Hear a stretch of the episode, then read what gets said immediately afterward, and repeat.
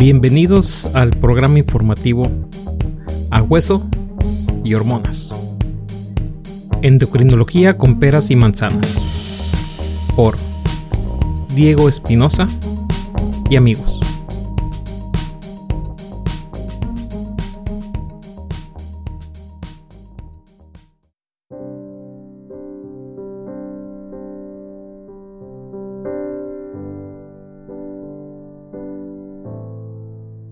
Hola, bienvenidos a este nuevo capítulo del podcast A Hueso y Hormonas.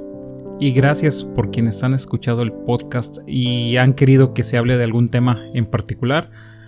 En general todos los temas se iban a estar tocando. Como han estado llegando solicitudes, trataré de darles prioridad a estos temas que quizás sean más interesantes para ustedes.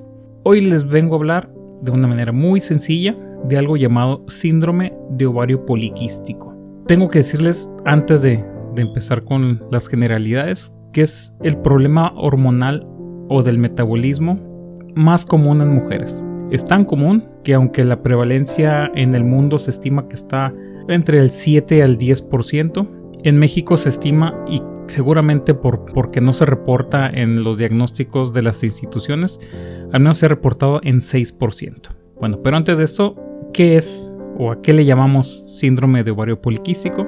El síndrome de ovario poliquístico es un trastorno, es decir, es un problema hormonal que se caracteriza por una gran variedad de signos y síntomas. Y esto es bien importante porque no solo el hecho de tener quistes en los ovarios es igual a este síndrome de ovarios poliquísticos, así como la falta de quistes pues no necesariamente quiere decir que no exista. Dentro de los indicios y síntomas que pueden incluir son periodos menstruales irregulares o suspensión de los periodos menstruales, es decir, que duran meses sin llegar el periodo menstrual, problemas de fertilidad, aumento de peso principalmente en el área de la cintura, acné, de hecho en una tercera parte de los casos, es decir, en el 30% es la causa por la cual se busca atención médica, el acné, exceso de vello en la cara y en el cuerpo y también pérdida de cabello en el cuero cabelludo. Las mujeres con síndrome ovario poliquístico muchas veces tienen quistes pequeños que no causan dolor en los ovarios y por eso viene el nombre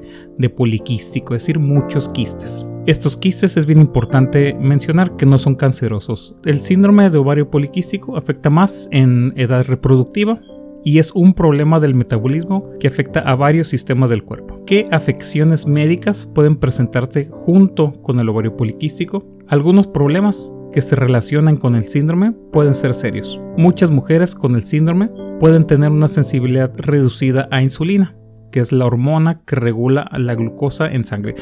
Todos producimos insulina, todo el mundo asocia la palabra insulina con diabetes y sí tiene que ver. Hay varios tipos de diabetes, en algunos el cuerpo todavía produce insulina y en otros no. Pero ese es otro tema que tocaremos en otra ocasión. Estas mujeres tienen una dificultad en el metabolismo que impide a que el cuerpo aproveche la insulina de una manera adecuada. A esto se le llama resistencia a la insulina. Por sí solo, la resistencia a la insulina es un factor de riesgo para el desarrollo de diabetes tipo 2. Las mujeres con el síndrome a menudo tienen diabetes tipo 2, también nivel bajo de colesterol bueno o HDL, un nivel alto de lo que llamamos colesterol malo o LDL o colesterol de baja densidad y también exceso de otras grasas en la sangre. Entre estas grasas se encuentran los triglicéridos y todo en conjunto de estos factores por sí solos aumentan el riesgo a que venga un infarto o problemas cardíacos o un derrame cerebral en los siguientes años si no se hace algo al respecto. Las mujeres que tienen el síndrome de ovario poliquístico y sobrepeso u obesidad. Además pueden tener apnea del sueño. La apnea del sueño es algo durante el cual se interrumpe la respiración repentinamente durante el sueño. Este problema empeora la resistencia a la insulina y los problemas cardiovasculares en las mujeres con síndrome de ovario poliquístico. En consecuencia, a que los ciclos menstruales son irregulares y la falta de ovulación, Puede ser que la pared del útero no se desprenda con la debida frecuencia. Sin tratamiento, el riesgo de cáncer de la pared de útero, que se llama endometrio, puede aumentar. ¿Qué causa el síndrome de ovario poliquístico? Esta es una pregunta muy común cuando se llega a consulta o cuando se llega al diagnóstico del síndrome de ovario poliquístico. Desafortunadamente se desconoce la causa exacta del síndrome, de hecho pudiera ser y lo más probable es que haya más de una causa. En general, la causa subyacente o como uno de los causantes del trastorno es un desequilibrio hormonal. También se le denomina exceso de andrógenos de origen ovárico, porque los ovarios producen hormonas masculinas, se llaman andrógenos en exceso. Al parecer, el síndrome de ovario poliquístico es hereditario. ¿Qué significa esto? Que las hijas o familiares con el síndrome de ovario poliquístico tienen mayor riesgo de tener el síndrome. ¿Cómo se diagnostica el síndrome de ovario poliquístico? Además de tener los periodos menstruales irregulares, las primeras cosas que nos hacen pensar en la posibilidad de tener este síndrome puede ser el crecimiento de vello en el rostro y en el cuerpo, la pérdida de cabello en el cuero cabelludo, acné y aumento de peso. No siempre ocurre un aumento de peso. Las mujeres de peso normal también pueden tener el síndrome de ovario poliquístico. Además de evaluar los indicios y los síntomas del síndrome de ovario poliquístico, su médico le va a tomar una historia médica es decir, un historial de sus antecedentes. También le realizará un examen físico y le hará un análisis de sangre para revisar los niveles hormonales. Posiblemente también le mande hacer un ultrasonido de los ovarios y le haga una prueba de glucosa en sangre. Hay varias maneras o varios criterios que se toman en cuenta para decir que tiene o no una persona síndrome de ovario poliquístico. La presencia de quistes por sí solita no confirma ni descarta el síndrome de ovario poliquístico y esto solamente lo puede determinar su médico con los síntomas que usted le refiera, lo que él encuentre al revisarla y con los estudios de laboratorio que le solicite. ¿Cuál es el tratamiento para el síndrome de ovario poliquístico? Si bien este síndrome que hemos venido comentando muchas veces no tiene cura, pero sí se pueden tratar los síntomas con medicamentos, cambios de dieta y ejercicio.